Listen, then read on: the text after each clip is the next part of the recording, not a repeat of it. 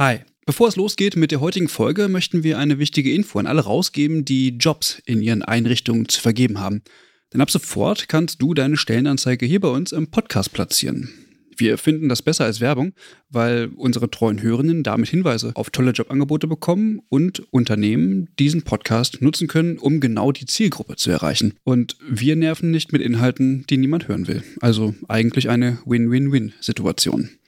Wenn du also eine Stellenanzeige hast, am besten natürlich für akademisch Pflegende, dann schreib uns eine Mail an hallo@übergabe.de. Übergabe hier mit UE.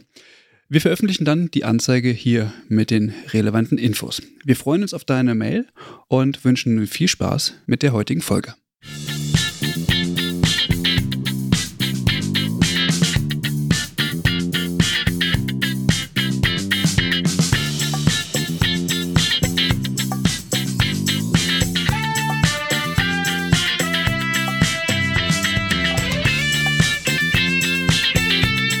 Hallo und herzlich willkommen zu einer neuen Folge des Übergabe-Podcasts. Ich bin Franziska und heute zusammen mit mir sitzt hier der Christian. Hi Christian. Hi Franziska. Wir wollen heute über das Thema Community Health Nursing sprechen und haben uns dafür drei hochkarätige Gäste eingeladen in dem Podcast. Wir sind heute eine Gruppe von fünf Leuten. Ähm, dabei sind Julia Söhnken, Frauke Hartung und André Fringer. Hallo in alle Herren Länder. Hallo. Ja, hallo. Ja, genau, hallo. Es ist heute so, ein paar von uns kennen sich per Du, äh, manche sind auch per Sie. Also wir werden uns heute so ansprechen, wie wir uns eben auch im Alltag ansprechen. Und damit ihr als Hörende die Gäste ein bisschen näher kennenlernt, würde ich ähm, euch einmal bitten, dass ihr euch einmal kurz oder Sie sich einmal kurz vorstellen. Julia, magst du anfangen? Ja, gerne. Ja, mein Name ist Julia Söngen. Ich bin ursprünglich mal gelernte Kinderkrankenschwester, äh, habe dann 96 im ersten Studiengang Pflegewissenschaft an der Universität Wittenherdecke studiert und habe da meinen Bachelor und meinen Master gemacht. Bin dann 2001 erstmal wieder, mich hat es dann wieder zurück in die Praxis gezogen. Ich bin nach Gelsenkirchen und habe da ein Kinderhospiz geleitet. Ja, und erst 2013 bin ich zu Professor Wilfried Schnepp wieder an die Uni Wittenherdecke gekommen und habe da als wissenschaftliche Mitarbeiterin am Lehrstuhl für familienorientierte und gemeindenahe Pflege angefangen und bin seitdem auch dort wissenschaftliche Mitarbeiterin, habe da auch promoviert. Dieser Lehrstuhl wird jetzt umgeändert. Ab dem 1. April heißt er nicht mehr familienorientierte und gemeinnahe Pflege, sondern er heißt Community Health Nursing. Also ab dem 1. April heißt dieser Lehrstuhl Community Health Nursing und wird dann von einem neuen Lehrstuhlinhaber auch geleitet. Der Professor Oliver Herber wird ihn übernehmen. Ja, vielleicht das jetzt so zur Kürze zu meiner Person. Ja, vielen Dank. André, magst du direkt weitermachen? Ja, also ich bin auch ein Kind aus Witten, wenn man so möchte. Ich habe 2000 dort angefangen zu studieren und habe dort meinen Bachelor und einen Master gemacht und war relativ früh, wenn man so möchte, also schon wissenschaftlicher Mitarbeiter, erstmal Assistenz bei Wilfried Schnepp und dann auch äh, wissenschaftlicher Mitarbeiter. Und das bis 2010, habe auch in Witten promoviert und ja, dann familiär hat es mich dann doch wieder in den Süden gezogen. Mit äh, Familiengründung und Kinder war das doch dann einfacher, bei der Familie wieder zu sein. Und da hat sich das angeboten, einen Ruf ähm, an die ZHW zu folgen. Das war 2010 bis 2011. Und ja, da war, hatte ich ein kurzes Intermezzo hier und habe mich dann doch dann umentschieden, an die Fachhochschule St. Gallen zu gehen. Dort war dort äh, Eva Maria Panfil, die kannte ich auch aus Witten. Und ähm, ja, ich hab, bin dann, dann hängen geblieben dort und war dann wissenschaftlicher Mitarbeiter und Leiter des Studiengangs Master of Advanced Studies. Und ja, da war ich bis 2018 und dann bin ich wieder eingeladen worden, ähm, zur ZHW zurückzukommen. Und das bin ich jetzt seit 2018 im Mai und durfte jetzt hier einen neuen Studiengang aufbauen, Master of Science. Zuvor war der ursprünglich in Kooperation mit, den, mit der Berner Fachhochschule, mit äh, der Fachhochschule St. Gallen und die ZHW, die hatten gemeinsamen Master. Das war so die erste Phase der Advanced Practice Nurse Entwicklung an den Fachhochschulen der Schweiz, hat sich bewährt gehabt und dann hat man doch festgestellt, okay, wir wollen uns quasi auch anders orientieren und dann hat man 2018 die Möglichkeit gesucht und gerade wo ich hier angefangen bin, an der KW in Winterthur bin ich vor der Tatsache gestanden, einen neuen Studiengang aufzumachen oder äh, zu gründen, zu konzeptionieren, zu bilden, wie man das auch möchte, wie man das auch ausdrücken möchte. Und das war natürlich genial. Also ich meine, äh, wann hat man schon die Möglichkeit, einen neuen äh, Studiengang so zu, ähm, zu entwickeln und zu entwerfen. Und das habe ich ja nicht alleine, sondern wir sind interprofessionell. Das heißt, mit Hebammen und Physiotherapie sind wir gemeinsam gestartet.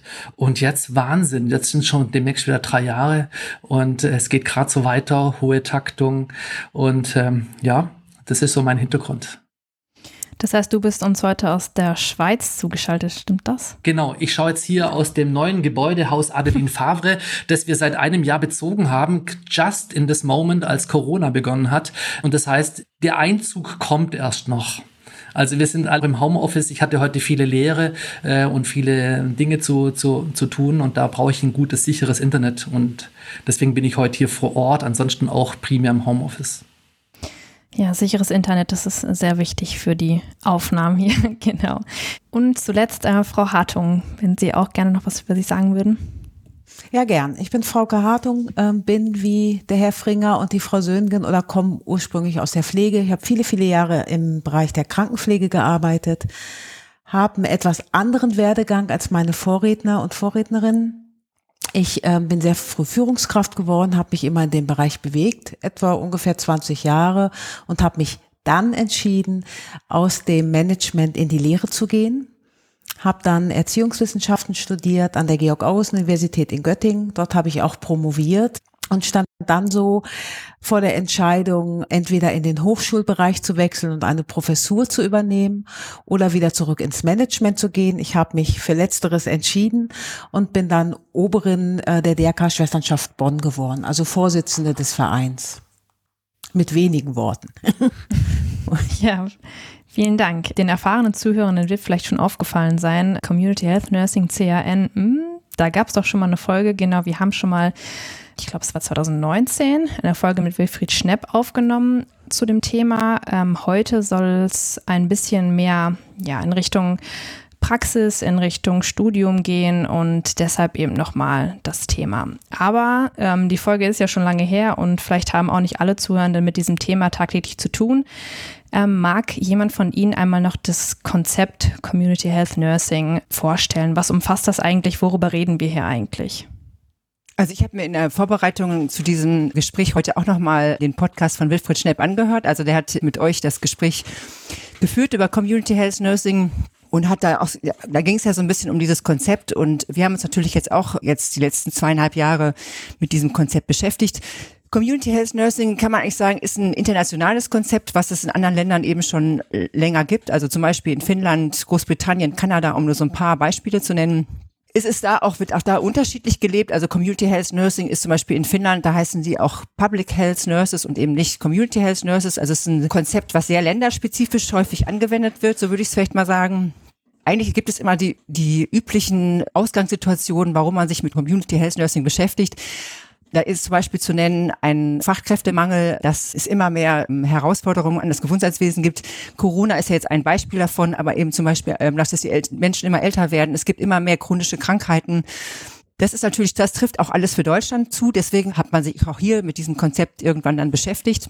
Die Robert Bosch Stiftung, der DBFK, hat sich ja ähm, damit auch schon seit längerer Zeit beschäftigt und haben eben auch ja ein Projekt, also in, in verschiedenen Stufen ähm, gemacht. Die erste Stufe war die sogenannte Machbarkeitsstudie, also wo man geguckt hat, was ist Community Health eigentlich, was ist das für ein Konzept? Und in der zweiten Stufe, da war es eben so, dass eine Ausschreibung erfolgt ist für die Entwicklung eines Curriculums für einen Studiengang, für einen Masterstudiengang. Und da haben wir uns dann eben als Universität drauf beworben, so wie elf andere Universitäten auch. Drei Universitäten haben dann diesen Zuschlag bekommen, ein Curriculum zu entwickeln. Es ist einmal die Philosophisch-Theologische Hochschule in Wallenda und die Katholische Stiftungshochschule in München und die Universität Wittenherdecke. Und als ihr damals mit Wilfried Schnepp gesprochen habt, da war es eben gerade so, dass wir mitten in der Curriculumsentwicklung waren. Und jetzt ist der Studiengang fertig. Und das war jetzt auch nochmal so ein bisschen, oder ist für mich auch so anders, darüber jetzt zu sprechen. Ja, was ist eigentlich aus dieser Entwicklungsgeschichte geworden? Wie wird das in der Praxis ankommen? Wie ist es in anderen Ländern oder wie kann man mit anderen Ländern zusammenarbeiten? Deswegen sitzt ja auch André Fringer da, also unsere Kooperation. Ja, vielleicht jetzt so als, als Einleitung zum Konzept. Ich hoffe, das ist so verständlich gewesen. Jetzt haben wir zwei Personen mit ähm, dir, Julia, und eben André, die an der Hochschule arbeiten. Ähm, Frau Hartung, wie sind Sie denn ähm, dazu gekommen, sich mit dem Konzept CRN zu beschäftigen oder auseinanderzusetzen? Also beschäftigen tun wir uns schon sehr lange mit dem Thema. Und es ist ein bisschen so, wie Frau Söhngen sagt, in vielen, vielen anderen Ländern gibt es da ja, das ja schon seit vielen Jahrzehnten mhm. in unterschiedlichen Facetten. Und ich glaube, wir haben aus Deutschland immer voller Neid auf diese Konzepte geguckt und haben lange dafür gekämpft, äh, in unseren Berufsverbänden, dass es diesen Studiengang gibt. Und als klar war, dass es den Studiengang gibt, war, haben wir uns sehr gefreut und haben sehr, sehr schnell Kontakt aufgenommen mit der Uni Witten, mit dem Professor Schnepp, um zu gucken, wie können wir die Theorie und die Praxis auch gut miteinander verknüpfen. Also weil uns war von Anfang an klar, was nicht passieren darf, ist, dass wir junge Kollegen und Kolleginnen motivieren, diesen Studiengang zu absolvieren, die dann in der Regel ja hoch motiviert und mit voller Wissen in die Praxis zurückkommen und dann ganz überrascht sind, dass die Praxis sich gar nicht mit weiterentwickelt hat. Also von daher war uns dem Professor Schnepp und uns sehr, sehr schnell klar, dass wir gucken müssen, dass wir beides miteinander weiterentwickeln, damit wir irgendwann Community Health Nurses haben, die auch auf ein Arbeitsfeld treffen, wo sie das umsetzen können, was sie an der Universität gelernt haben. Ich frage mich, warum es das nicht schon viel länger gibt. Also warum beschäftigt man sich jetzt verstärkt erst in den letzten Jahren auch mit ähm, äh, unter Federführung der Robert Bosch Stiftung beziehungsweise auch äh, mit dem DBFK. Das ist ja kein neues Thema, oder? Nee, das ist eigentlich ein ganz altes Thema. Also eigentlich ist das für uns so ein bisschen back to the roots. Es gab früher die Gemeindeschwestern. Die Gemeindeschwestern waren entweder Ordensschwestern oder Rotkreuzschwestern und waren ganz wichtige Personen im Ort. Die sind dann nach und nach mit der Pflegeversicherung und der Einführung der ambulanten Pflegedienste ähm, sehr bewusst abgeschafft worden und wir haben uns reduziert auf die Versorgung über das SGB 11 und SGB 5.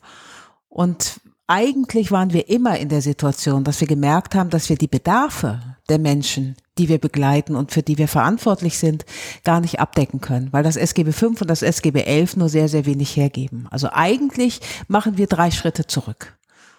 Nur der Unterschied zu den damaligen Gemeindeschwestern und den Community Health Nurses heute ist, dass sie, also die, die Kolleginnen und Kollegen ganz anders darauf vorbereitet werden und ähm, mit viel mehr Wissen letztendlich dann auch Tätigkeiten übernehmen. Hm. Mich würde dazu einmal äh, interessieren, wie die Situation äh, bezüglich CAN in der Schweiz aussieht. André, kannst du dazu was sagen? Also das Thema Community Health Nursing oder Nurses ist ja auch jetzt erst durch die Impulse aus Deutschland so langsam im Bewusstsein vorgedrungen. Wir haben hier keine Community Health Nurses oder Nursing. Es ist so, dass wir wie in allen anderen Ländern auch, inzwischen Probleme haben in den Berufsgruppen, in den professionellen Berufsgruppen, in der Gesundheitsversorgung, dass wir zu wenig Hausärzte haben. Auch im Bereich der Pflege zeichnen sich Unterversorgungen ab und eben auch in anderen Bereichen. Also ich möchte jetzt nicht nur die, äh, die Hausärzte und die Pflegenden nennen, sondern insgesamt ist es ja so. Und vor dem Hintergrund stellt sich dann die Frage, ja, wie äh, werden diese Schnittmengen, wo die Professionen zu, zusammenarbeiten, dann gesteuert und angeleitet, befähigt, intensiver miteinander zu arbeiten, sich äh, stärker auszutauschen und die Schnittmengen sinnhaft zu füllen. Es geht nicht um eine Mengenausweitung von, von Tätigkeiten, sondern es geht, da, es geht darum, die Ressourcen, die fehlen, so ideal einzusetzen, dass es quasi keine Unterversorgung gibt. Und wir haben in der Schweiz ein sehr, sehr sehr gutes Gesundheitssystem. Also das ist on the top weltweit. Und aber wir haben eben ein Problem, nämlich dass eben chronisch kranke Menschen, Menschen mit multimedien, sehr komplexen Krankheitssituationen im häuslichen Bereich eben doch auch nicht gut versorgt sind. Und da zeichnen sich auch auf hausärztlicher, ländlicher Ebene Versorgungsdefizite ab. Das merken wir auch in den Forschungsanfragen aus den Gemeinden an uns dass hier die Frage steht, wie geht es in Zukunft weiter? Wir haben derzeit zwei äh, Forschungsprojekte am Laufen, wo äh, die Frage steht, Cuvadis Gemeinde. Und auf der einen Seite haben wir ein sehr, eine sehr gute Entwicklung in Richtung Advanced Practice Nursing, Nurses und wir haben da schon Kapazitäten aufgebaut und stehen auch gerade derzeit auch wieder in der Schweiz in einer Veränderung, nämlich dass die APN-Rollen sich derzeit auch ausdifferenzieren. Und das ist eigentlich der richtige Moment, jetzt äh, die Community Health Nursing Bewegung auch ein Stück weit in die Schweiz zu holen, weil wir genau die gleichen Probleme haben und ähnlich gelagerte Probleme wie in Deutschland. Inwieweit ergänzen oder unterscheiden sich dann äh, APN und CHN? Wenn man so möchte, ich habe einen Begriff geprägt, vielleicht äh, mag der eine die andere jetzt schmunzeln. Wir brauchen Gesundheitssystemveränderungsadvokatinnen. Und dieses Advokatische, das habe ich jetzt nicht erfunden, sondern das kommt aus einem Artikel von Lancet, neue Gesundheitsprofessionelle für ein neues Zeitalter, so quasi. Der ist 2010 äh, entstanden und da wird eben dieses Advocacy äh, wird sehr stark hervorgehoben. Und die Advanced Practice Nurse Entwicklung in der Schweiz ist eine sehr hohe Professionalisierungsentwicklung auch in der Pflege, die quasi vielfältig auch äh, Schnittmengen übernimmt zum Beispiel im Bereich der Hausärzte. Das heißt nicht, dass sie den Hausarzt ersetzt. Also wir wollen als Pflegende nie und nimmer jemanden ersetzen, sondern wir wollen genau diese fluiden Entwicklungen im Gesundheitswesen ein Stück weit mit auffangen. Und das können wir auch in der Pflege. Wir haben, wir haben Kompetenzen. Wir, wir wissen, was wir können. Und, und wir wissen, wir sind vielleicht auch ähm, so eine Dialogbrücke zwischen den verschiedenen Disziplinen in das häusliche Bereich, in den Langzeitpflege hinein und das vielleicht auch in Bereichen der Unterversorgung. Jetzt ist die Situation der Pflege in der Schweiz aber eine völlig andere. Also da sind doch Pflegende, die ich sag mal, Pflege anders denken können, weil sie auch ein Stück weit anders sozialisiert sind und gleichzeitig haben sie oder sind sie auch ausgestattet mit, mit viel mehr Möglichkeiten, Pflege auch zu gestalten. Wo fängt man dann in Deutschland an, wenn es in der Schweiz vielleicht gut klappen kann? Also wie kann diese, diese, diese Rolle der Pflegenden in Deutschland ausgestaltet werden? Es ist so, dass ähm, eigentlich das Grundproblem in der Pflege weltweit das gleiche ist wir haben nicht gelernt, in der Öffentlichkeit für unseren Beruf ja, ja, das Sprachrohr zu sein. Es haben, es, wir sind quasi teilweise Verfügungsmasse für andere Disziplinen. Und ähm, das ist ähm, häufig ein Problem. Das gilt auch für die Schweiz. Also was ist denn Pflege? Was zeichnet Pflege schlussendlich aus? Was machen wir? Und uns auf äh, Tätigkeiten zu reduzieren, das ist das eine. Ja. Und gerade die Advanced Practice äh, Entwicklung, und da gilt, das gilt nicht nur für die Pflege, das gilt genauso auch für die Hebammen, für die Physios und Ergotherapien, die sich auf diesen Weg machen in Richtung Advanced Practice zu gehen, da ergeben sich neue Chancen. Und die neuen Chancen heißen Dialog, die heißen miteinander sprechen. Wir haben jetzt in der Professionalisierung in den letzten Jahrzehnten haben wir äh, quasi uns als Disziplin formieren und aufbauen und aufstellen müssen. Und jetzt geht es aber darum, dass wie kommen wir in den Dialog bezogen auf diese Ressourcenengpässe. Und ähm, da sind viele verschiedene Aspekte notwendig, um das anzugehen. Da gibt es nicht die eine Lösung, sondern es gibt unterschiedliche Lösungen, die eben für die unterschiedlichen Herausforderungen notwendig sind. Also zum Beispiel eine Gemeinde ist vielleicht komplett anders aufgestellt bezüglich ihrer äh, Professionsressourcen als eine andere Gemeinde und so braucht es unterschiedliche Antworten. Und ich glaube, wir müssen die Kompetenz erwerben, mit den Möglichkeiten, die wir haben, auf die Notwendigkeiten zu reagieren in der Praxis, die sich derzeit stellen.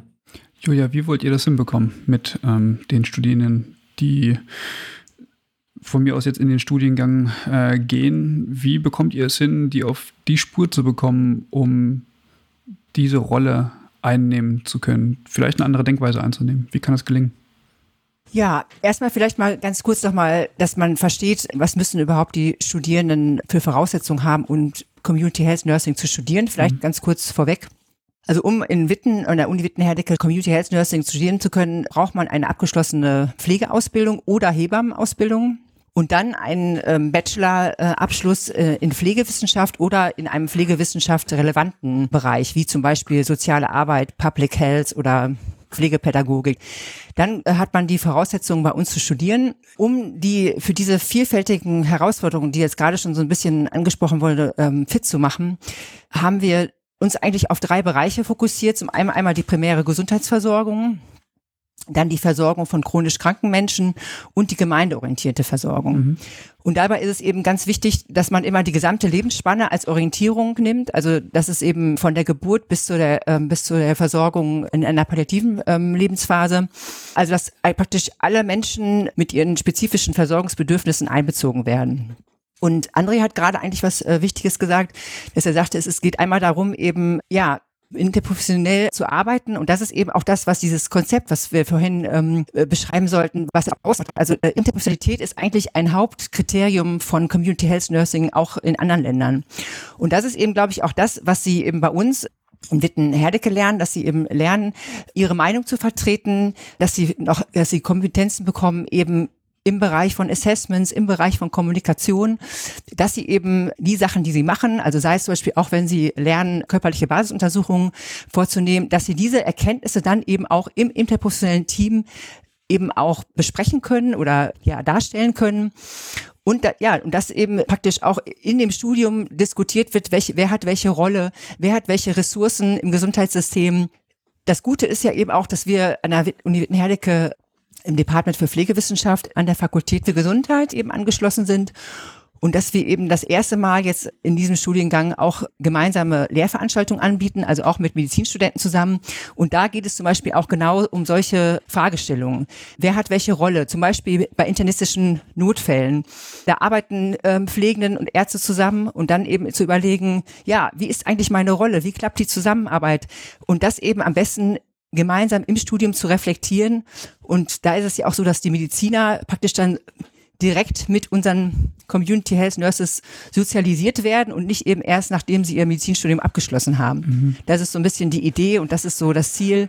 Ja, das ist so, sind so Ansätze, wie wir die zukünftigen Community Health Nurses fit machen wollen. Okay, also habe ich das gerade richtig verstanden, dass ähm, es da quasi auch Überschneidungen gibt mit den Mediziner, Medizinerinnen im, im Studium an der Universität Wittenherdecke? Ja, es ist ja zum Beispiel so, dass ähm, also wir relativ schnell festgestellt haben, dass es natürlich da Überschneidungen gibt. Und ich meine, jeder von uns, der in der Pflege gearbeitet hat, weiß, dass es diese Überschneidungen gibt. Also wenn wir in der Pflege arbeiten, wissen wir, dass es immer wieder Diskussionen gibt, gerade auf Intensivstationen, wer, wer darf da ähm, in welchem Zugang was machen.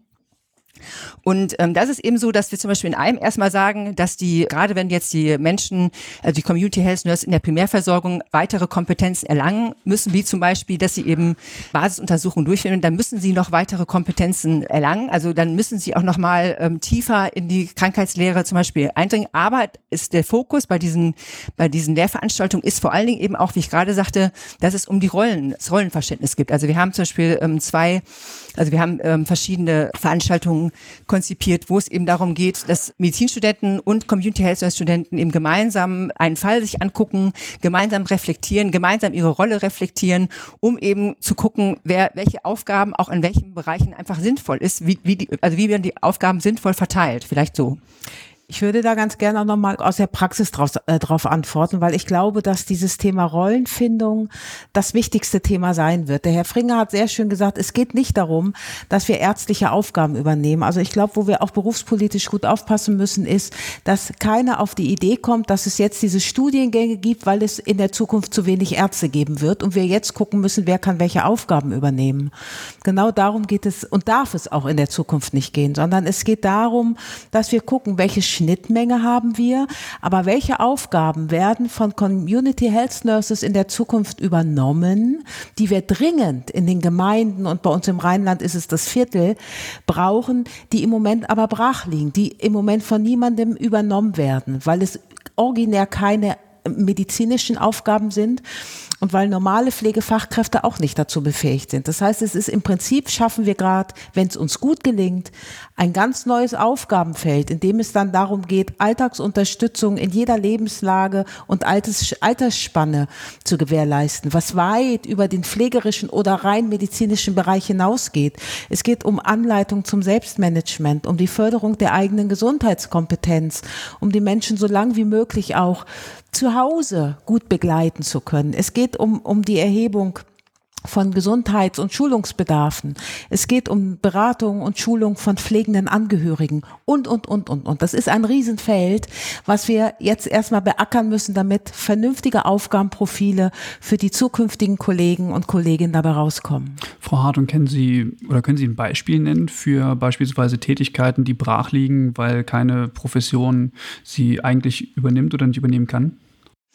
Also zum Beispiel habe ich gerade eben schon gesagt, die Förderung der Gesundheit, also oder Gesundheitsprävention, äh, Prävention, also die die die frühe Förderung der eigenen Gesundheitskompetenz äh, von Menschen, die mit zunehmendem Alter an Ressourcen verlieren, liegt im Moment relativ brach guckt auch niemand so ganz genau hin. Mhm. Erst dann, wenn die, wenn die Menschen dann irgendwann in Arztpraxen landen, weil sie Unterstützung und Hilfe brauchen. Aber der Ansatz muss ja viel früher stattfinden. So die, die, die Schulung und Beratung und Begleitung pflegender Angehöriger passiert punktuell in Deutschland und dazu gibt es auch Angebote, aber sehr, sehr, sehr, sehr sporadisch. Die Erhebung äh, von, von Befunden und Durchführung gängiger Assessments, hat Frau Söhngen eben schon gesagt, passiert überhaupt nicht im häuslichen Bereich. Erst dann, wenn ambulante Pflege eingeschaltet wird. Die Koordinierung und Steuerung von Versorgungsprozessen ist auch sowas, was im Moment niemand macht. Hm. Was im, in den Krankenhäusern Case Manager machen, aber in der, im ambulanten Bereich fühlt sich da im Moment keiner wirklich für verantwortlich. Hm. Okay. Hm. Äh, haben Sie das Gefühl, dass sich so ein bisschen der Blick hm, auf die Pflege und vielleicht auch im Hinblick auf ähm, ja, Tätigkeitsfelder von CHN-Nurses seit der Corona-Pandemie verändert haben. Also ich habe mit Julia so ein bisschen im Vorfeld darüber schon gesprochen und sie hat gesagt, dass sie, äh, Frau Hartung, da auch ja ihre ganz eigenen Erfahrungen mit dieser Pandemie gemacht haben. Vielleicht können Sie dazu noch kurz was sagen.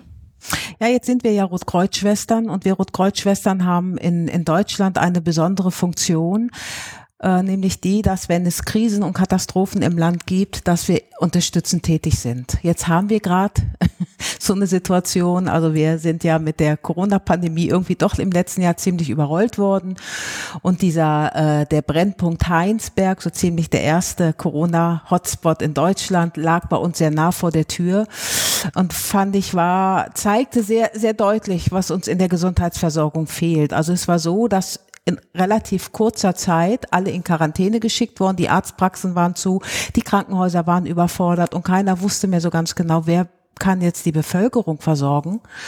Und wir waren einfach auch noch nicht geübt in der, in der Pandemie, so dass es letztendlich oder die Antwort sich nur darin fand, durch das Generalsekretariat des Deutschen Roten Kreuzes eine mobile Arztpraxis zur Verfügung zu stellen die dann äh, die ländliche Bevölkerung versorgt hat mit all den Anfragen und Bedarfen, die notwendig waren. Und da wurde sehr schnell klar, also und wir Rotkreuzschwestern wurden dann in dieser äh, mobilen Arztpraxis in enger Zusammenarbeit mit Hausärzten tätig.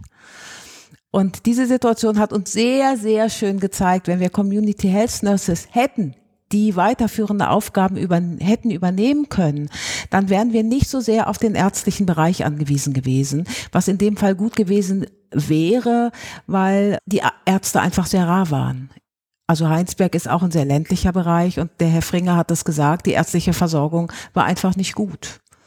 Und dadurch, dass wir Pflegenden keine Vorbehaltsaufgaben haben, waren wir einfach auch sehr beschränkt in der Versorgung. Ähm, mich würde da interessieren, wir haben jetzt, also Frau Hartung, Sie haben jetzt äh, die, die, die Problembereiche benannt, die jetzt in, in Deutschland auf jeden Fall problembehaftet sind äh, und auch nicht erst seit gestern.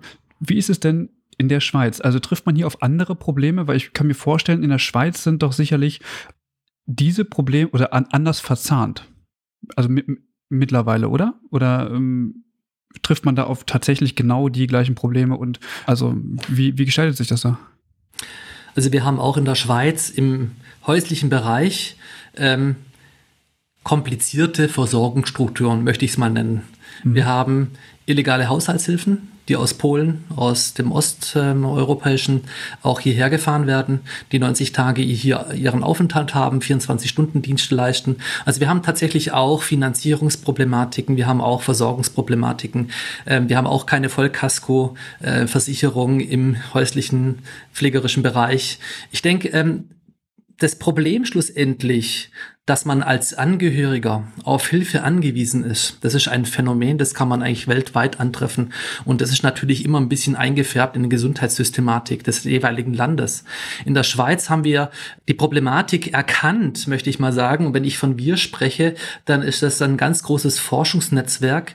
Wir haben 2017, 2020 ähm, den Aktionsplan für betreuende und pflegende Angehörige durch das Bundesamt für Gesundheit lanciert äh, gehabt und ähm, ich durfte selber zwei äh, Forschungsprojekte hier äh, leiten. Eins war Einstieg und Notfallsituation pflegender Angehöriger und das bringt es auf den Punkt. Also es, es, es braucht hier dringend Hilfen. Also wie kann man ähm, Menschen befähigen, die für sich den Bedarf den eigenen Bedarf noch gar nicht erkannt haben, um quasi den Krisenbedarf, der in Zukunft ansteht, vorzeitig entgegenzugehen. Und das ist einer von ganz vielen Aspekten. Und was man eben auch gemerkt hat, ist eben, dass ja die Gemeinden eine Schlüsselrolle dabei spielen. Wie gelingt der Dialog der vertrauten Gemeinde, des vertrauten Zuhause, ja, des Vorortseins, der Hingehörigkeit, möchte ich mal sagen. Wie gelingt der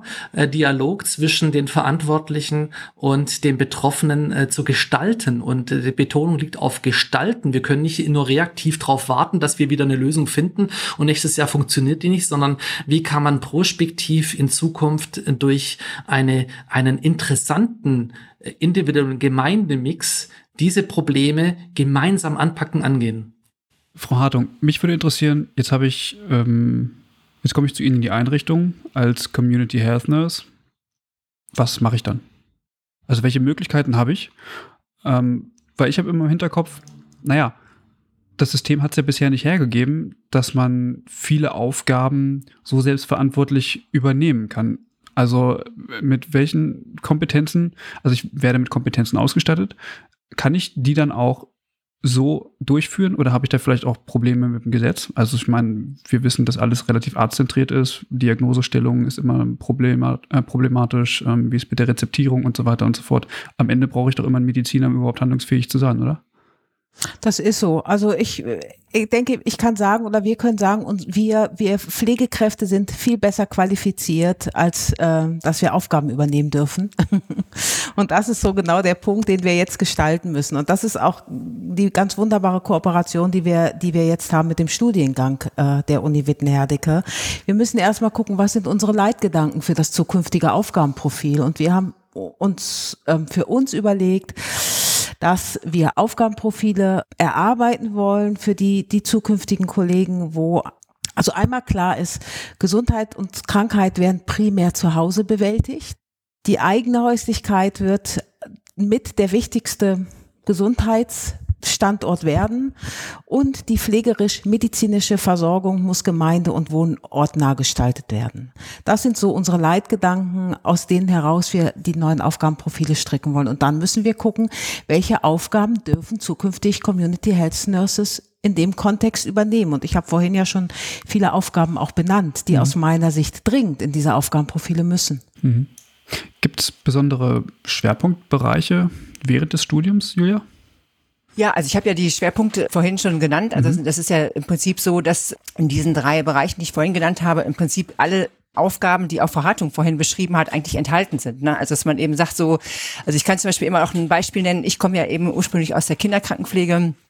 Und da ist es zum Beispiel auch so, dass es, wir haben zum Beispiel ein Modul, wo es um zielgruppenspezifische Versorgung geht, also wo es eben darum geht, eben ja Männer- und Frauengesundheit, Kindergesundheit, Jugendliche und äh, ja, wie gesagt, ich komme aus der Neonatologie, also ich habe mich, äh, ich habe früher auf der neonatologischen Intensivstation gearbeitet und da ist es zum Beispiel auch so, dass es eben äh, ein, eine äh, Aufgabe sein kann, dass zum Beispiel, dass ähm, Eltern, die mit einem Frühchen, was in der 25., 26. Schwangerschaftswoche geboren wurde und dann nach Hause geht, und dann in der Regel zwar noch die Nachuntersuchungen in der Klinik oder auch bei ihrem Kinderarzt haben, aber eigentlich mit diesem äh, Kind ähm, nach Hause entlassen werden und keinen mhm. Ansprechpartner haben. Das sind zum Beispiel auch so Sachen, wo es eben darum geht, und das hat André schon gesagt, das hat Frau Hartung schon gesagt, wo es eben darum geht, ja, welche Menschen habe ich eigentlich in meiner Gemeinde, welche Probleme haben die in, in meiner ähm, Gemeinde und sich darum zu kümmern. Und um das eben auch herauszufinden, welche ähm, Probleme, Probleme in der Gemeinde sind, müssen, können, müssen ja eben auch Daten erhoben werden. Also ich muss ja auch gucken,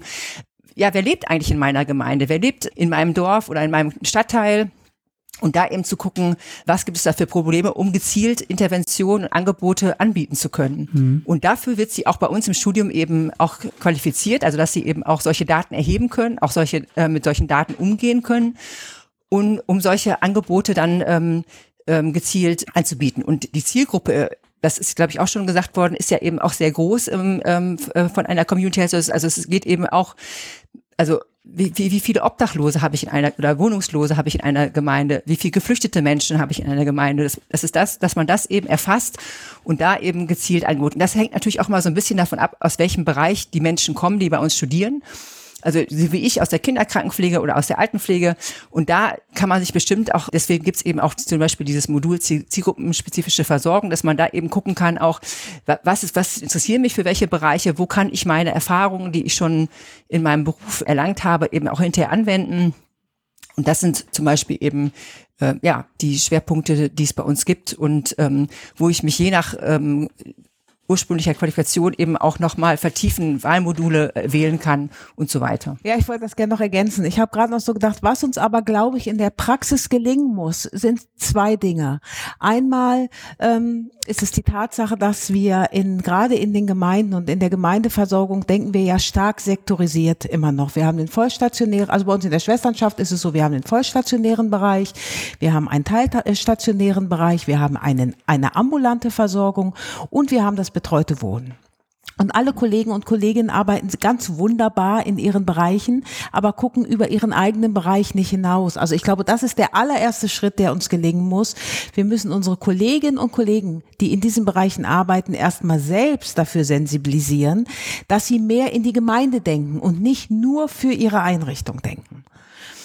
Und auf der anderen Seite müssen wir, und das hat Frau Söhngen, finde ich, sehr schön gesagt, muss es uns gelingen, dass wir die Menschen, die in unseren Gemeinden leben, motivieren, dass sie mit ihren Bedarfen auch auf uns zukommen. Also uns auch nicht nur verstehen als das Altenheim oder die Tagespflege oder die ambulante Versorgung, sondern uns auch sehen als Berater in der Primärversorgung, als Begleiter in der Stärkung der eigenen Gesundheitskompetenz, in, in Begleitern in anderen Lebenslagen, vielleicht wenn es darum geht, einfach mal einen Einkaufsdienst zu organisieren oder, oder, oder. Gibt es dann in diesem Zusammenhang auch sowas wie einen, ja, ich würde nicht sagen Schulungs- oder Bildungsbedarf, aber ja, ja, einen derartigen Bedarf in der Bevölkerung dann dahingehend? Ja, ich glaube, es gibt auf beiden Seiten einen Riesenbedarf. Auf der, auf, bei, in, auf der Seite der Pflegenden gibt es den Bedarf, einmal zu sensibilisieren für dieses Thema. Das tun wir gerade in der Schwesternschaft. Also immer und immer wieder alle Kolleginnen und Kollegen abzuholen und sagen, Leute, das ist die Gemeindenahversorgung. So heißt es bei uns. Und das wollen wir dabei. Und das sind die Schritte, die wichtig sind, um von diesem typischen Pflegeverständnis, was wir alle noch in unseren Ausbildungen gelernt haben, wegzukommen, hin zu so einem viel breiteren Verständnis was auch nicht nur mit Pflege zu tun hat. Und ja, wir müssen auch den, den Menschen in unseren Gemeinden sehr nahe bringen, dass wir viel mehr können als nur die reine grundpflegerische und behandlungspflegerische Versorgung. Ich habe gerade das Gefühl, dass das Wort Gesundheits in Gesundheits- und Krankenpflegerin oder Pfleger nochmal eine ganz andere Bedeutung damit auch bekommt. Jetzt habe ich Christian aber schon zweimal unterbrochen. Nee, alles Christian, gut. du wolltest was sagen? Ja, ich äh, bin die ganze Zeit bei den Ausführungen da am Überlegen, wie traurig ich das finde. Also es äh, ist jetzt irgendwie gar keine Frage, sondern irgendwie nur so ein lautes Denken. Also äh, ihr habt oder Sie haben jetzt Aufgabenbereiche benannt, die ja eigentlich durchaus äh, von Gemeinden oder vom Bund oder auch von Ländern, also die, die müssten das ja in, äh, initiieren. Also die müssten ja ein Interesse daran haben, diese Bevölkerung so zu versorgen, wie es äh, Community Health Nursing beabsichtigt. So, aber das passiert ja nicht. Und jetzt kommt dann eine Universität und ein Praxispartner und es kommt die Robert-Bosch-Stiftung, die jetzt sagen, okay, pass mal auf, wir machen jetzt mal ein Programm und dann wollen wir mal gucken, wie wir die Leute besser versorgen können. Das ist eigentlich total traurig, das so zu hören. Also, dass es so rumlaufen ja. muss. Es ist, ist vielleicht nicht ganz so. Also es stimmt, es ist die Aufgabe äh, der Kommunen. Ja für die Gesundheitsversorgung der Menschen zu sorgen. Und die Kommunen haben ja, ich weiß gar nicht, was, wann das anfing, vielleicht vor 10 oder 15 Jahren, sich viel dazu überlegt und haben damals diese sogenannten Pflegestützpunkte mhm. ins Leben gerufen. Mhm. Die waren, glaube ich, auch sehr gut gedacht, weil genau äh, diese Aufgaben sollten von den Pflegestützpunkten übernommen werden. Man hat aus meiner Sicht nur den Fehler gemacht, dass man die bei den Kommunen angesiedelt hat, also bei den Landkreisen oder bei den Städten. Und man hat relativ schnell gemerkt, gemerkt, dass die Menschen in den Gemeinden überhaupt nicht auf die Idee kommen, dass wenn sie Hilfe brauchen, sich an ihren Landkreis oder ihre Gemeinde wenden, sondern, das hat der Herr Fringer vorhin auch schon gesagt, in ihren eigenen Gemeinden gucken wo sie Unterstützung bekommen. Und da waren oder sind es oft immer noch die Kirchengemeinden oder andere Bereiche. Also wir merken das hier, wir kriegen sehr, sehr oft in der Woche Anrufe von Menschen, also von Nachbarn oder anderen Menschen aus unserem Viertel, die, die ganz viel Fragen haben oder die einfach mal einen Tipp brauchen und immer denken, beim Roten Kreuz sind wir schon richtig aufgehoben. Die würden aber nie auf die Idee kommen, beim Landkreis anzurufen. Ja, aber das ist ja genau das, das was ich meine. Es ist ja ganz schön, dass, dass die Kommunen sich äh, oder Anlaufstellen geschaffen haben. Aber es geht ja hier mhm. bei Community Hessen also nicht unbedingt um eine Anlaufstelle. Das ist natürlich eine Dimension, aber es geht ja auch darum, wie äh, Julia das vorhin schon sagte, tatsächlich auch mal valide Daten zu haben, um welchen Personenkreis handelt es sich hier eigentlich und wie hoch ist eigentlich der Pflegebedarf dieser Person und was für ein Netzwerk brauchen die eigentlich. Das kann doch ein Pflegestützpunkt überhaupt gar nicht abbilden. Da kommen halt irgendwie mal Leute hin und fragen mal, keine Ahnung, wie kann ich einen Pflegegrad beantragen und dann sitzt da irgendjemand, der, der mir dann eine Broschüre in die Hand äh, gibt und so und sagt mir, wie das geht und so. Aber das war's dann. Also, und das, das verstehe ich ja nicht unter Pflege. Mm, das ist so. Nee, ich, ich, ich, ich verstehe es manchmal einfach nicht. Das, ja. Also äh, ja. da weiß ich nicht, warum da erst irgendwelche Institutionen auf die Idee kommen müssen, die, die Versorgungssituation der Bevölkerung zu verbessern. Also warum kann denn nicht das Land äh, herkommen und sagen, hallo Wittenherdecke, ihr habt eine coole Uni, ihr habt irgendwie Fachexpertise, äh, bitte macht mal was fertig, ja, weil wir sehen hier ein Problem. Aber gut, ist vielleicht zu viel verlangt. Ja, ich überlege gerade ja, nochmal. Ich, glaube, es ist ja so ins Leben gerufen worden, dass die Berufsverbände und gerade der DBFK sich viele Jahre sehr stark gemacht hat für dieses Thema. Das heißt, die, die Motivation, diesen Studiengang aufzunehmen hier in Deutschland, ist gekommen aus der Berufsgruppe der Pflegenden die immer wieder darauf hingewiesen haben, diese Bedarfe haben wir und diese Defizite haben wir auch in unserer Gesundheitsversorgung. Und mhm. deswegen brauchen wir dringend. Aber es hat einfach viele, viele Jahre gedauert. Und ich weiß gar nicht so genau, Frau Söhngen, wenn die Robert Bosch Stiftung sich nicht bereit erklärt hätte, wären wir wahrscheinlich auch an diesem Punkt heute gar nicht, oder? Ja, das glaube ich auch. Also ich glaube, dass es, es hat jetzt äh, viel dazu beigetragen, dass das eben jetzt so auf den Weg kommt und die Robert Bosch Stiftung und der DBFK sind ja auch weiter, ähm, also fördern ja auch weiter ähm, dieses Thema und sind eben sehr daran interessiert, dass Community Health Nursing eben in die Umsetzung kommt. Also dass es eben, dass es eben dann wirklich in ein paar Jahren Community Health Nurses gibt und äh, die dann eben ganz selbstverständlich im Versorgungssystem integriert sind. Mhm. Also ich denke immer so, also ich, äh, also ich habe schon das Gefühl, von irgendjemandem muss so ein Konzept ja angestoßen werden und ich habe schon so das Gefühl, dass wenn, wir sind ja jetzt auf vielen verschiedenen Ebenen ähm, im Gespräch, also auch mit der Stadt Witten, in der Stadt Wetter, mit Praxispartnern, wie zum Beispiel dem DRK, der Diakonie und da habe ich schon so das Gefühl, dass das Interesse und auch das, das, das, ja, auch die Einsicht, dass das ein gutes, wichtiges Konzept ist, das, die ist schon bei allen vorhanden. Also das mhm. ist so, da, da habe ich bis jetzt nie ähm, so erlebt, dass, dass die Leute sagen, ach, warum denn und so, sondern im Gegenteil, dass, dass viele froh sind, dass sowas jetzt passiert.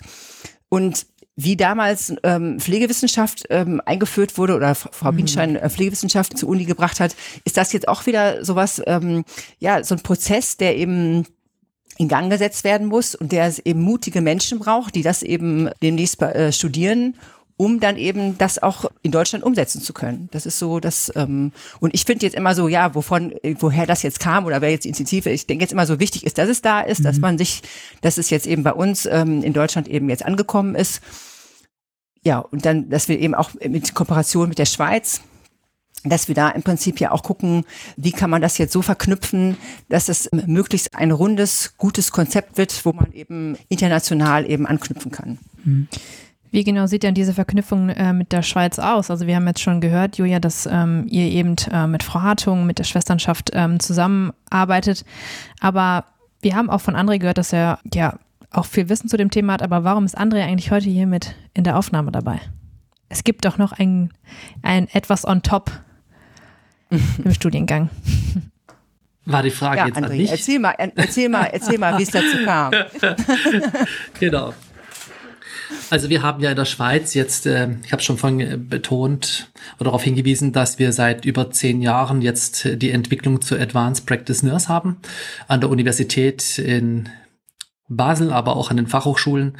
Und wir sind jetzt gerade zu einem, einem Punkt in der Schweiz, der hat sich so, die Entwicklung hat sich ein Stück weit verselbstständigt. Das heißt, ähm, als 2018 die Fachhochschulen sich jetzt neu aufgestellt haben, da sind äh, die Modelle der Advanced Practice basierend auf dem Henrik-Modell und ähm, sind, sind quasi in Vordergrund getreten. Wir haben in den Spitälern haben wir Clinical Nurse Specialists, die haben wir seit längerer Zeit auch, die haben ihren äh, Experten- und Professionsstatus dort und ähm, die Entwicklung ist jetzt plötzlich, äh, hat sich irgendwie verselbstständigt. Jedenfalls ähm, ähm, haben wir die Entwicklung hin Richtung Nurse Practitioner und das ist auf verschiedenen Ebenen hat es stattgefunden, diese Entwicklung. Einerseits durch die Lehre, äh, die an den Akademien äh, gegeben wurden, andererseits aber auch aufgrund der Praxisnotwendigkeit.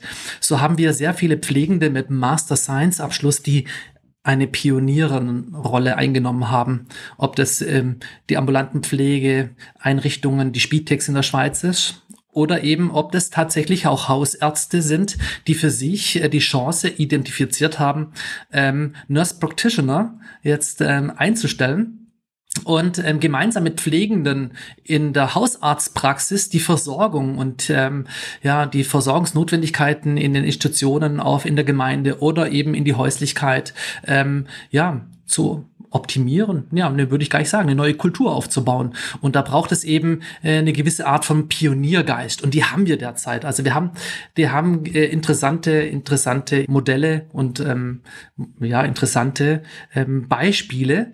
Und Jetzt kann man sich vorstellen, wenn man jetzt schon so sehr gemeindenah unterwegs ist und äh, der Fokus liegt äh, sehr vielfach auch auf dem Bereich der familienorientierte ähm, oder familiennahen oder zentrierten äh, Pflege, dann ist es eigentlich ein kleiner Schritt vor dem Hintergrund, dass in der Schweiz der Fokus auf Familie wie neu justiert wird, dass die Gemeinde in den Fokus auch rückt. Und die Gemeinden sind in Zukunft herausgefordert.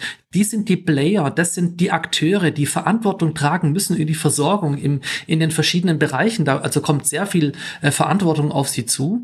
Und wenn man jetzt die ganzen Entwicklungsstränge nimmt, dann fehlt einfach in der Schweiz der Fokus in der Pflege auf Also im Vorgespräch habe ich auch mit Julia über dieses Hirschfeld-Modell äh, gesprochen. Das kennt vielleicht jeder ähm, oder vielleicht die es nicht kennen. Da ist die, dieses Modell von pränatal bis zum Alter. Wir haben ähm, präventive Pflege, wir haben rehabilitative Pflege, kurative Pflege, Betreuung und bis Palliativcare, diese Ebenen. Und das findet sowohl in die, auf einer individuellen Ebene statt aber die Familie gehört dazu. Und diese Ebenen Individuum, Familie, die haben wir erreicht.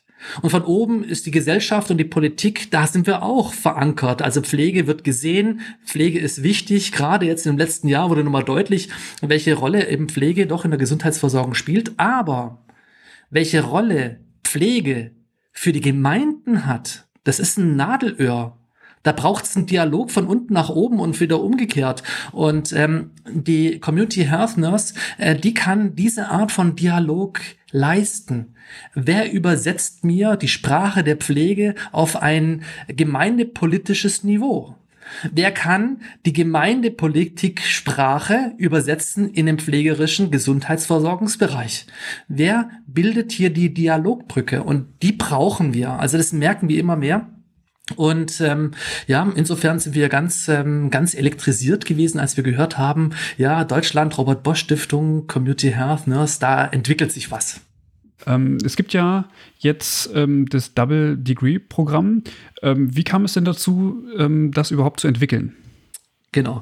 Als ich 2018 hier an der ZHW angefangen habe, da bin ich zum ersten Mal auf das Konzept Double Degree gestoßen. Also es wurde mir präsentiert vom internationalen Office, International Office und ähm, war da völlig erstaunt, dass es solche Möglichkeiten gibt. Wir haben ja auch hier an der ZHW ein Joint Degree bei den Ergotherapeuten. Auf Master-Ebene tun die an vier un verschiedenen Universitäten oder Fachhochschulen ähm, studieren.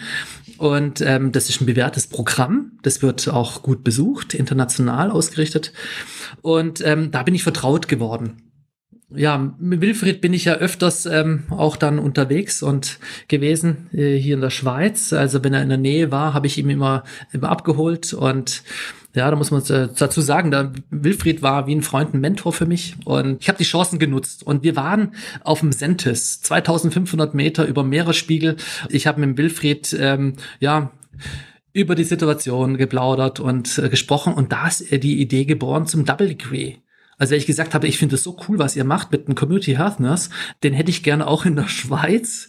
Und dann äh, sind wir dann irgendwie beim, ja, beim schönen Appenzeller Bier, kleine Schleichwerbung, ähm, äh, sind wir quasi auf die Idee gekommen, ja, warum nicht? Versuchen wir das mal und probieren das mal. Und dann hat sich die Idee tatsächlich so ausgereift, dass sie jetzt tatsächlich auch zum Tragen kommt und das ist eben mehr nur als ein Double Degree, möchte ich mal sagen. Also wenn man jetzt ähm, an die ZHW schaut, im Bereich der Wirtschaft gibt es mehrere Double Degree Programme. Und da kommt auch schnell ein Vorwurf auf, weil in der Wirtschaft ist es so, Titel, Titel sammeln, das ist da so ähm, an der Tagesordnung, möchte ich mal sagen, dass man eben mehrere Titel hat, die man nachher ausweisen kann als äh, etwas, ja, also als Leistungsausweis vielleicht. Der Double Degree hier, ähm, und da möchte ich Kritikern ähm, ähm, ent entgegnen, es ist, es ist kein Titeln sammeln in der Pflege, ganz im Gegenteil. Es ist hier eine Ergänzung äh, zu, zu etwas, was wir hier nicht haben und was wir auch so schnell hier nicht etablieren können, weil es äh, die, ähm, ja, die Anzahl an Pflegenden, die dort hineingehen würden in ein Community Health Nursing ähm, Studium, sehe ich noch nicht. Und da bietet natürlich der Austausch mit einer Partnerhochschule bietet natürlich eine, eine, eine unwahrscheinlich große Möglichkeit, vor allem weil wir, wenn ich jetzt so betrachte, ich bin auch in, in Österreich, bin ich an Universitäten äh, zu Gast und gebe Unterricht, sehe ich doch, dass es eine Art von deutschsprachiger Fragmentierung in der Entwicklung der Pflegewissenschaft gibt auf der eher äh, ja so praktischen Ebene ich denke dann schon, dass die Berufsverbände miteinander gut kommunizieren, aber ich sehe hier ähm, der Austausch zwischen akademischer Entwicklung sehe ich eben noch nicht. Und äh, da hat sich das eben angeboten und das ist, ähm, ich möchte sagen, ist ein großes Geschenk für uns, dass wir diesen diesen Double Degree mit Bitten machen können und unsere Studierenden bekommen gerade in dem Bereich, wo sie nachher dann auch auf Gemeindeebene arbeiten, Kompetenzen, die wir hier so nicht vermitteln können.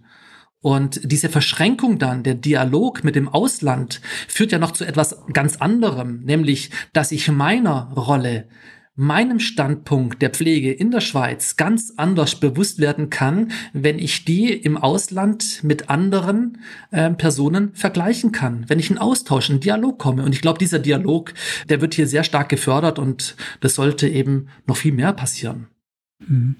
Bedeutet denn ein Double Degree genau das, was es eigentlich sagt? Also, dass man zwei Abschlüsse hat hinterher? Oder was bedeutet das ganz genau?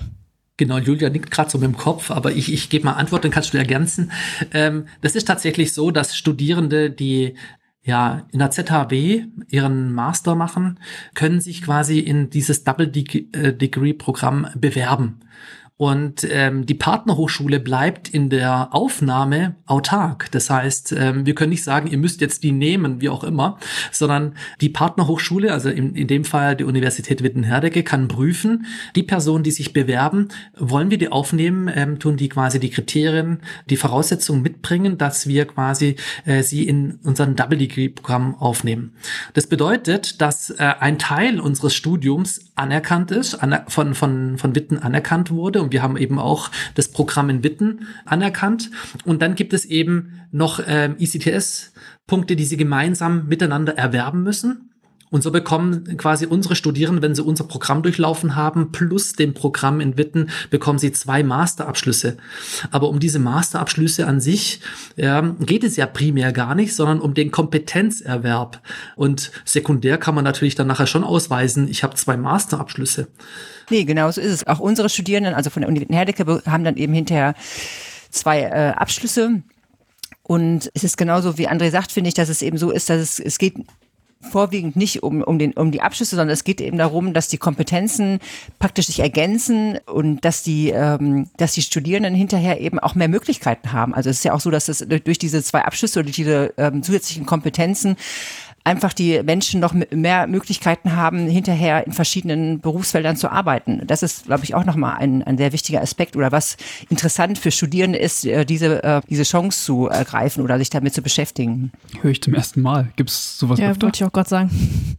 Gibt es sowas öfter? Oder ist, also ich, also ich in der Pflege, in der Pflege nicht. Also ich glaube, wir sind in der Pflege ist das der erste Double Degree. Ja, genau. Glaube ich, ne? Mhm.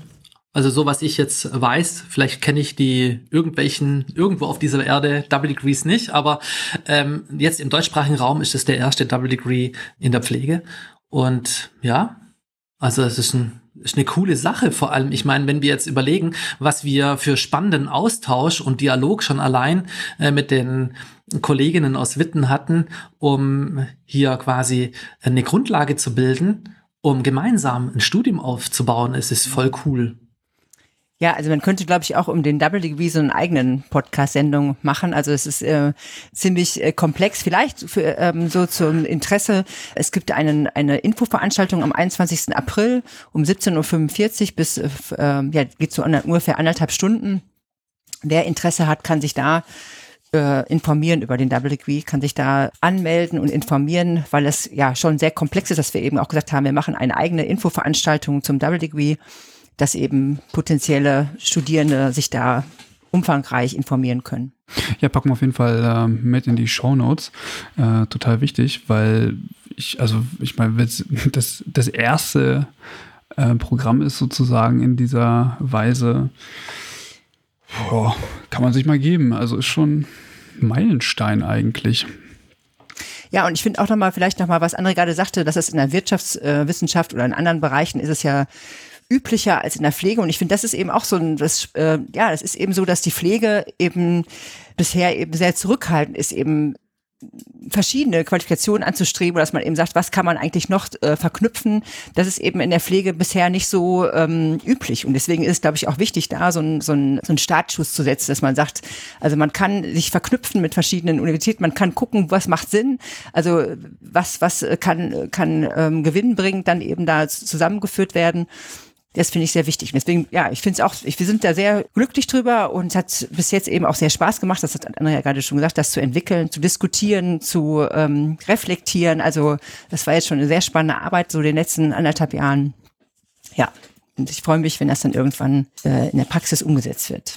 Ja, soll nochmal jemand sagen, in der Pflege gäbe es keine Karrieremöglichkeiten. Genau. Dürfte ich da noch was ergänzen?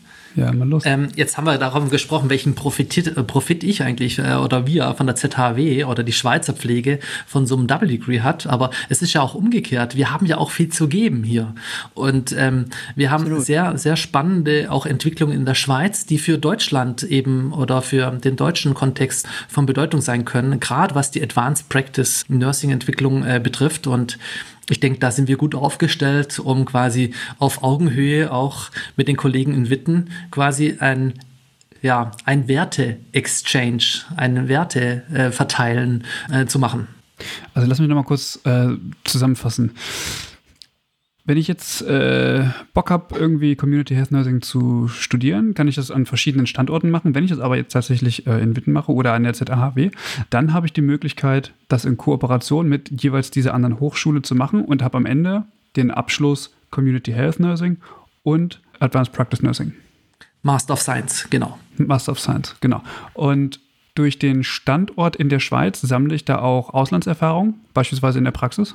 Ja klar, also das, das macht auch Sinn. Also die, die müssen natürlich auch äh, die Pflegepraxis hier vor Ort kennenlernen, werden auch im Praktikas mitgehen und ähm, äh, sich auch intensiv austauschen. Ich meine, der Dialog allein unter den Studierenden wird auch sehr spannend werden. Und das, ich glaube, es geht um eine Horizonterweiterung an dieser Stelle auch, ähm, auf, auf allen Ebenen. Also es betrifft ja nicht nur die Studierenden. Es ist ja auch für uns ähm, sehr interessant gewesen, jetzt äh, mit den Kollegen in Witten die verschiedenen The Themen anzusprechen und zu schauen, was steckt denn eigentlich dahinter und warum ist es bei euch so und bei uns so und wie kommen wir da zu Schlag. Also wir haben auch festgestellt, dass wir die Gesundheitssysteme viel besser kennenlernen müssen, also Studierende und wir, damit wir quasi die Anknüpfungspunkte, die vielleicht auch länderübergreifend ähm, sein können, fokussieren. Ja, ich ähm, würde sagen, wir sind fast am Ende. Gibt es denn noch Punkte, die wir nicht angesprochen haben, die aber noch super wichtig sind für Hörende? super wichtig. Also ich finde, Pflege ist was ganz, ganz Tolles. Pflege ist voll cool. Ich glaube, die meisten Hörer würden dem zustimmen. Und ähm, ich glaube, die Entwicklungen, die in der Pflege noch bevorstehen in Zukunft, die sind wahnsinnig spannend. Und ähm, da mitzumachen, mitzuarbeiten, mit ein Teil sein zu dürfen, das finde ich großartig. Ja, hat auf jeden Fall Spaß ja. gemacht. Franziska, was ist los? Definitiv. Ja. Also, ja, was ich vielleicht auch noch gerne sagen würde, ist eben, das nochmals vielleicht zum Studiengang. Also es gibt noch eine Infoveranstaltung am 12. April um 18 Uhr. Da kann man sich äh, allgemein über den Studiengang informieren. Genau, das ist dann jetzt ähm, momentan sind das ja Zoom-Veranstaltungen, also Online-Veranstaltungen. Und dann kann man sich eigentlich bequem ähm, mal einloggen und mal sich nochmal anhören. Da werden doch mal die genau die Module vorgestellt. Ja, dass das Studien, Vollzeitstudiengang ist, das über vier Semester geht. Ähm, wie das, ja, genaue Details, dass man, dass man Lust bekommen kann, Community Health Nursing zu studieren. Und dass man eben, wie André sagte, dass man eben ein Pionier oder Pionierin werden kann, um eben Community Health Nursing dann in Deutschland etablieren zu können.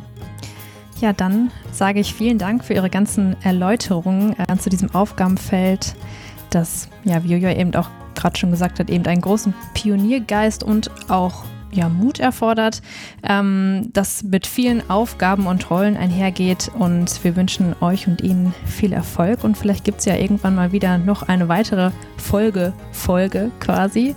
Und äh, bedanke mich ganz herzlich ähm, bei den Ausführungen bei den Ausführungen. Oh, bei den, für die Ausführungen, oder? Ich bedanke mich ganz herzlich für die Ausführungen.